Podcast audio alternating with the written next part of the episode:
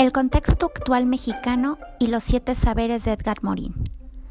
Dado los vertiginosos cambios políticos, económicos y sanitarios que vive el mundo, la incertidumbre sobre qué nos depara el futuro, nuestro futuro, el de nuestros hijos y el futuro de los hijos de nuestros hijos se torna abismal. Es notablemente cierto que la vida como la conocimos hasta hace un año desaparecerá. Lo único cierto es que, si deseamos tomar las riendas del futuro y redirigir nuestros esfuerzos hacia el logro del bienestar común, las sociedades deben transformarse, con miras a la construcción de un futuro viable donde la noción de durabilidad sea garantía de los esfuerzos emitidos. En esta transformación de lo que fuimos, hemos sido y somos, la educación será pieza clave,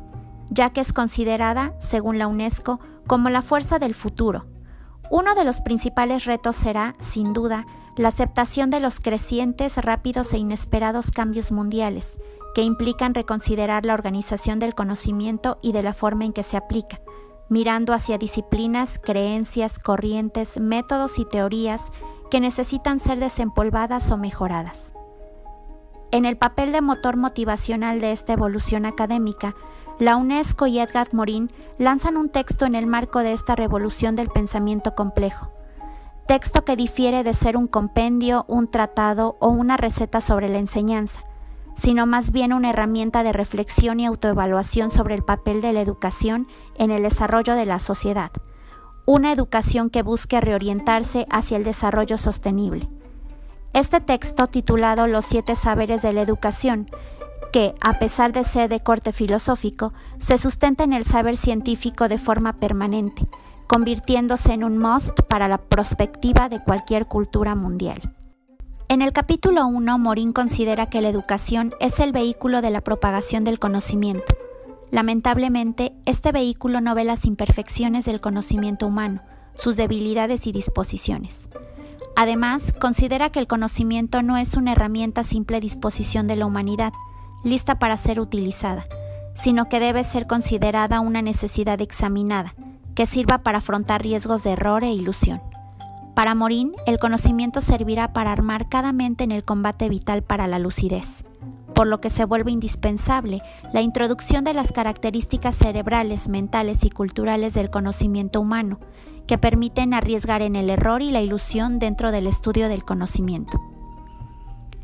A esta premisa, en el actual contexto educativo que México vive, si bien es importante considerar el conocimiento contenido como primordial a través de las clases que se imparten vía virtual, es fundamental echar un vistazo hacia el área cognitiva,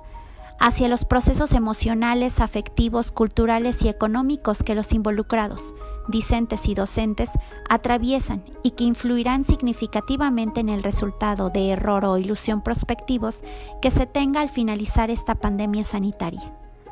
A respecto del capítulo 2, Morin clama por la necesidad inherente de enseñar métodos que promuevan el conocimiento global y fundamental, en el cual se pueden incorporar los conocimientos particulares, refiriéndose a un modo de conocimiento capaz de aprender los objetos en sus contextos, sus complejidades, sus conjuntos. Para Morín, la educación debe evidenciar el contexto, la relación entre un todo y las partes, lo multidimensional,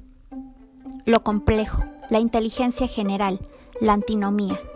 Es entonces que se exalta la pronta acción educativa de que México, en su actual estado virtual educativo, promueva la hermandad de las ciencias y las humanidades, sin dislocar las necesidades actuales que a pesar de tornarse biológicas, sanitarias y tecnológicas, también conciernen a la psicología, la historia, el derecho y la economía, necesidades primarias que afectan el desempeño académico de cada uno de los estudiantes y docentes, y que seguramente tendrán efectos importantes en el logro de los objetivos académicos, culturales, sociales y económicos esperados, tanto a nivel local como a nivel nacional y global.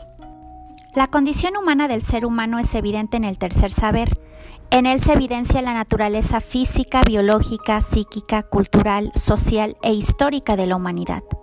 No obstante, esta naturaleza es relegada en las disciplinas académicas, imposibilitando aprender lo que es el ser humano como un ser integral. Morín plantea una restauración de la perspectiva integral del ser humano en las disciplinas escolares, con el fin de que los discentes tomen conocimiento y conciencia de su identidad individual y común a todos los demás humanos. Con respecto al contexto educativo por el que atravesamos hoy en día, es imprescindible reconocer la unidad y complejidad humanas a través de las disciplinas enseñadas en los centros educativos, por medio de la reorganización de los conocimientos de las ciencias naturales, humanas, la literatura y la filosofía, probablemente enfocadas a la realización de proyectos de corte transdisciplinario, los cuales estén encaminados al conocimiento de cada uno de los estudiantes y su naturaleza humana a través del empleo de las diferentes disciplinas educativas. Contrarrestando lo anterior, en el capítulo 4 se solicita la inclusión de la identidad terrenal del ser humano dentro del quehacer educativo a identidad terrenal, Morín se refiere al conocimiento de los desarrollos de la humanidad y que serán, de acuerdo a su perspectiva, uno de los mayores objetos de estudio de la educación. Es importante que la educación actual, en cualquier parte del mundo y especialmente en el contexto del México en el que hoy nos encontramos, referencia la importante era virtual de la educación, sus pros y contras, los obstáculos enfrentados y ganados, así como aquellos que nos dejarán interrogantes que permitirán el desarrollo de nuevas técnicas, estrategias y reorganización de conocimientos, mostrando que todos los humanos confrontados con los mismos problemas, algunos en mayor o menor medida, vivimos en una misma comunidad de destino. En cuanto al capítulo 5, esta es una bofetada a la realidad global actual. Es una sacudida prospectiva hacia el futuro y las macro consecuencias que estamos viviendo, y que seguramente viviremos debido a las decisiones que hemos tomado en cuanto a los aprendizajes imprescindibles que se enseñan durante y después de la pandemia. Es en esta cuestión que Morina hace hincapié en, primero, comprender que el empleo de las ciencias en las instituciones educativas ha acarreado certezas y, a la par, un sinfín de incertidumbres. Segundo, que la educación debe incluir la enseñanza de las incertidumbres que han aparecido gracias a ciencias como la termodinámica, la microfísica y la evolución biológica, para proveer a los estudiantes con las armas necesarias para enfrentar riesgos, lo inesperado, lo incierto, pero sobre todo, armas que los ayuden a modificar su propio desarrollo personal y colectivo, abandonando los conceptos deterministas de la historia humana que creían poder predecir nuestro futuro. Así Morín menciona, el carácter en adelante desconocido de la aventura humana debe incitarnos a preparar nuestras mentes para esperar lo inesperado y poder afrontarlo. Es imperativo que todos aquellos que tienen la carga de la educación estén a la vanguardia con la incertidumbre de nuestros tiempos. Morín, en el capítulo sexto de su pensamiento complejo, superpone la enseñanza de la comprensión como medio y fin de la comunicación humana. Sin embargo, la educación para la comprensión está ausente de las enseñanzas actuales, donde los cambios vertiginosos tanto de índole social como sanitaria han incitado al ajuste de lo que éramos hacia lo que se espera que seamos. Sin embargo, la falta de información, la nula preocupación por incluir comprensión y tolerancia en el currículo escolar y la nueva modalidad virtual que lanza contenidos esenciales para simplemente entretener a quienes deben ser materia de cambio y de innovación, han orillado al distanciamiento social y afectivo, enfatizando la falta de comprensión hacia las carencias y los propios retos hacia lo nuevo, hacia lo emergente. El planeta necesita comprensiones mutuas en todos los sentidos. El desarrollo de la comprensión necesita una reforma de las mentalidades. La comprensión mutua entre los humanos, tanto próximos como extraños, es vital para que las relaciones humanas florezcan y se tornen más humanas, más reales, más comprensibles.